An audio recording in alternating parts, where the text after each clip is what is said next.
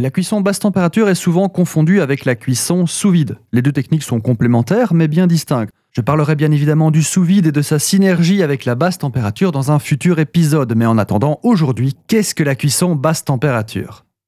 La cuisson basse température consiste simplement à cuire un aliment à une plus basse température que l'on lui attribue habituellement. Imaginez le gros rôti de bœuf du dimanche. Habituellement, vous l'enfournez autour des 180 degrés Celsius et tadam, après une heure, un roast beef.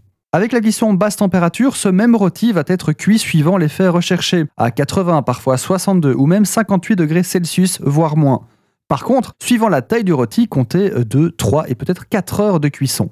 Si on le fait, vous vous doutez que ça a un intérêt. Le principal atout est que la cuisson basse température ne stresse pas la viande. Alors je dis viande pour l'exemple, mais a priori tout peut se cuire à basse température, les poissons bien sûr, mais aussi les légumes ou certains fruits de mer. Si vous observez votre tranche de roast beef tradit de chez Mamie, vous remarquez que la cuisson de la viande est en fait un dégradé allant du saignant à cœur, mais en passant progressivement vers l'extérieur, au rosé, puis à point, puis au bien cuit, pour finir par la croûte euh, de coloration. Eh bien, la cuisson basse température permet d'uniformiser cette cuisson et de l'avoir par exemple rosée, mais dans la totalité, à cœur comme à l'extérieur. De plus, une cuisson est une réaction physique et chimique, on en fera d'ailleurs bientôt un épisode. D'un point de vue physique, la chaleur va permettre de faire fondre les graisses et les collagènes de façon plus douce, ce qui rendra votre viande infiniment plus tendre. Et enfin, le fait que la température ne dépasse pas un certain seuil critique permet de garder intacts les nutriments du produit. Par exemple, les vitamines A et B se désintègrent passé 90 degrés. Problème que vous ne rencontrerez pas avec la basse température. Par contre, les bactéries non plus ne sont pas tuées.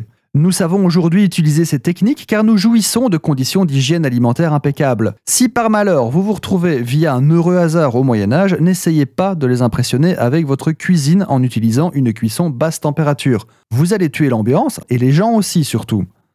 Bref, la cuisson à basse température, une technique à essayer sans attendre si vous voulez améliorer votre cuisine. C'est au final très simple à mettre en pratique et ça possède un wow factor chez les invités très puissant.